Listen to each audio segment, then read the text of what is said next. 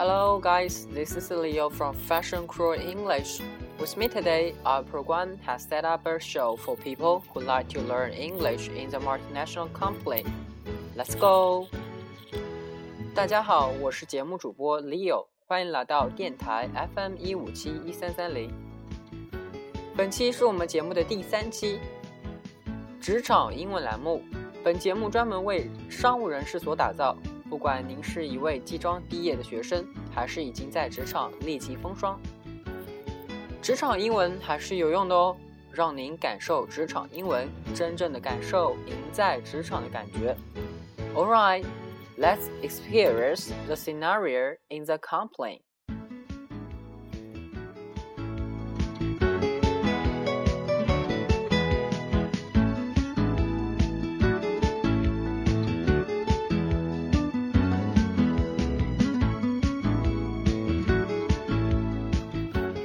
Okay, let's move it. 今天我们第三期节目的主要内容呢是谈论工作经历 （works experiences）。Before we come to our program, I'd like to share some new words and some phrases for you.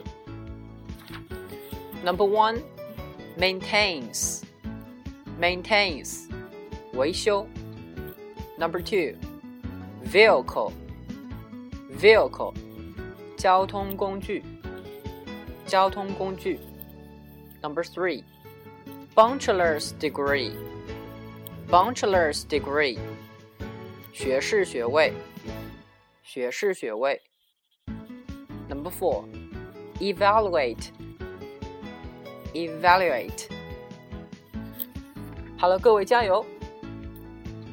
现在我让我们的助教老师给大家放一段外教音频。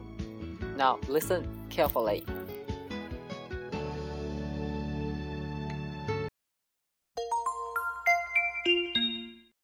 Sixty-four. Work experiences. 标准对话。 What sort of experience do you have? I used to work as a mechanic, and I was responsible for the maintenance of all the company vehicles. Where was your last job? I worked in Chunming Paper Company Limited. Why did you quit your last job? Because the company is far from, and I have to study after work. I can't afford to waste time on the road every day. I was in the soup for a long time. Okay, listen once again. 64. Work experiences. 标准对话。 What sort of experience do you have? I used to work as a mechanic, and I was responsible for the maintenance of all the company vehicles. Where was your last job? I worked in Chunming Paper Company Limited. Why did you quit your last job? Because the company is far from, and I have to study after work. I can't afford to waste time on the road every day. I was in the soup for a long time. 好了，那么我们来解决一下关于今天的对话内容。 64. Work 首先，我们来看一下 experiences. 对话当中 存在的一些标准对话内容，它是讲的什么东西呢？我 What 们来 sort 具 of 体的看一下。 experience do you have? What sort of I used to work as a experience do you mechanic, and have? I was responsible 你 for 有 the 哪些 maintenance 经 of 验 all the 呢 company vehicles. I used to Where was work your as a last job? mechanic, and I was responsible for the maintenance of all the Why company did you quit your vehicles. last job? 我做过机械 Because 工 the，company is far 曾 from, 负责公 and 司 I 所 have 有 to 的 study 交通 after 工具 work. 的维修。 I can't afford to waste time Where on the was your road last every day. job? I was 你 in 上 the 一份 soup 工作 for a 是 long time. 在哪里工作的呢？I work in Chenming Paper Company Limited。我在成名纸业有限公司。 64. Work Why did you quit your experiences. last job？标准对你为什么话辞掉上份工作呢 What sort of experience Because do you have? the company is I used to far work as a from, mechanic, and I was have to study responsible for the after work. maintenance of all the company vehicles. Where was your 因为呢， last 公 job? 司呢离家很远，在下班后呢，我又必须去 Why 学 did you 习。 quit your last job? I can't Because the afford to company waste the is far time from, on the road and I every have to day. study after 所以呢， work. 我无法 I 忍 can't 受 afford 每 to 天在 waste 路 time 上 on 花 the 那么 road 多时 every 间。 day. I I was was in the soup for for a a long long time. time. 我处于这种尴尬的处境呢，已经很长时间了。好了，我们再听一遍。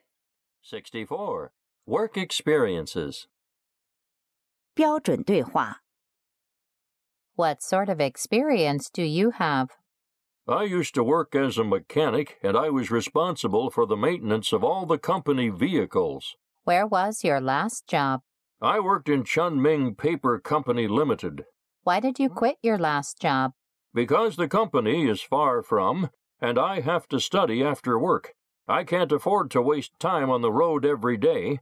I was in the soup for a long time. OK，好了，接下来呢，Leo 呢来来把这个经典句型呢给大家给讲一下。第一个是 What sort of experience do you have？那么特别是对于刚刚毕业或者是对于职场去再次面试的时候，经常会出现这样一个情况。那问你，你有什么工作经验呢？我们的外教说的是 I used to work as and I was responsible for。这边呢有两个短语，一个是 work can't 还有表示对什么负责对什么部门职责，我们可以说 be responsible for 啊，be responsible for。其次，我们的 HR 呢又问到 Where was your last job？你的上份工作是什么呢？那么这个问题也是非常的 trickle you and trouble。啊，也是非常的棘手的一个问题，所以大家呢，把这个对话好好的去听几遍。I work in chenmin Paver Company Limited。我在陈明纸业有限公司的工作。Why did you quit your last job？那你为什么要辞掉上份工作呢？啊，这种类型的问题呢，在面试当中呢，其实啊，非常之多。那么 Leo 之前呢，也做过应聘工作，那么经常也会问一些非常。棘手的问题。64. Work 那么我们的对话当中说什么呢？他说啊，because the company is far from What sort of and I have to study after work。这个理由呢是非常好的一个理由我们不是教大家就是说编理由而是这个是一个实际的理由。他说因为公司呢离家很远，在下班后呢我又必须啊去学习。所以呢，I can't afford to waste time on the road every day。这边有一个 很经典的句型啊，can not afford to do something，表示我支付不起这么昂贵的时间去做这样的一件事情。Uh, afford afford to buy something means that you cannot what sort of buy something. Experience do you have? I used to work as a mechanic, and I was responsible for the maintenance of all I the was company in the soup vehicles. for a Where long time was。your last 这边 job? 的 in the I worked soup in Chunming 字面上呢 Paper 是表示 Company 在汤 Limited. 里的意思。 Why did you 其 quit 实 实 your 我们 last 说 job? 这里是一个 Because the 俚语， company 它 is 真正 far 意思是 from, 说 and 在 I 处 have 境 to 中 study 处于 after 尴 work. 尬境地 I。can't afford to 我们来 waste 举个 time 例 on 子 the 啊 road every day. He drove a I was in car the without soup a for a license, long and time. now he's in the soup。这句话是什么意思呢？大家停一下， 自己想一想，把它翻译一下 64. Work experiences. 啊。它意思是什么标呢？准对话。啊，说的是他无照 What 驾 sort of 车，这下 experience do 可 you 麻 have? 烦了。 I used to work as a mechanic, and I was responsible for the maintenance of all the company vehicles. Where was your last job? I worked in Chunming Paper Company 好了，那么在最后呢我们给大家总结一些经典句型。那么特别是在应聘工作以及 HR 在问你有相关的工作经验的时候，你会怎么来说呢 a？Leo 总结出三个经典的金句给大家。Number one。I used to work as a mechanic and I was responsible for the maintenance of all the company experiences. vehicles. 我做过机。械工，曾负责公 What 司 sort 所有 of 的交通工具的 experience 维 do 修 you。have? I used Read it to once work as again. a mechanic, I and used I was to work responsible as a for the mechanic maintenance of and I all the was company responsible for the vehicles. maintenance Where of was all your the company last job? vehicles. I worked in Chunming Two. Paper Company Limited. I have learned to Why be did you quit patient your when last dealing with job? customers' Because the complaints company is and far try my from, best to and solve I them. have to study after work. I can't afford to waste 我学 time 会 on 了 the 耐 road 心的 every 处理 day. 顾客的 I 投 was in 诉 the，soup 而 for a 且我 long 会尽力 time. 的去解决它们。 I have learned to be patient when dealing with customers' complaints and try my best to 64. solve Work them. experiences. Three. 标准对 How 话 would。you evaluate the company What you are sort of with? experience do you have? 你对你工作过的公司有什么评价呢？How would you evaluate the company you are with? I worked in Chunming Paper Company Limited. Why did you quit? OK，那么我们今天内容呢就这么多，主要是在职场当中工作经历问题，以及 HR 他会问哪些一些棘手的问题。希望我们的应届生以及我们的在职工作人员，如果说你想跳槽。到一个更好的公司当中去，那么相关的 HR 呢，他就会问这些一些 trivial things，一些非常细小的问题。标准对话。好了，那么在节目的最后呢，呃，Leo 呢会给大家分享一首非常好听的歌，来自于 Taylor Swift 的 Shake It Off。OK。Where was your last job? 好了，那么我们大家一起来欣赏一下吧。Because the company is far from and I have to study after work. I can't afford to waste time on the road every day. I was in the soup for a long time. thank you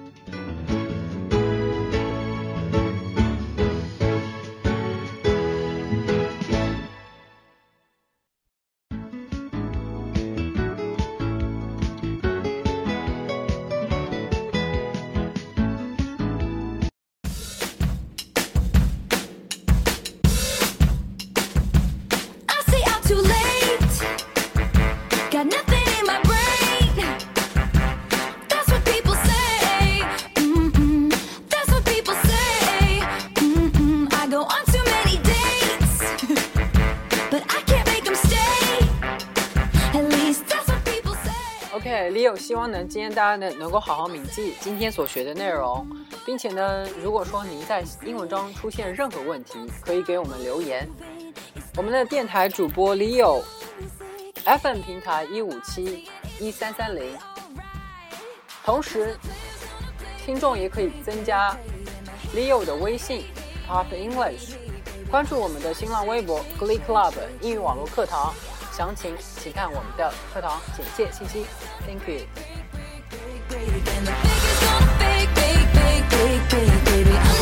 shake, shake, shake, shake, shake. I shake it off, I shake it off.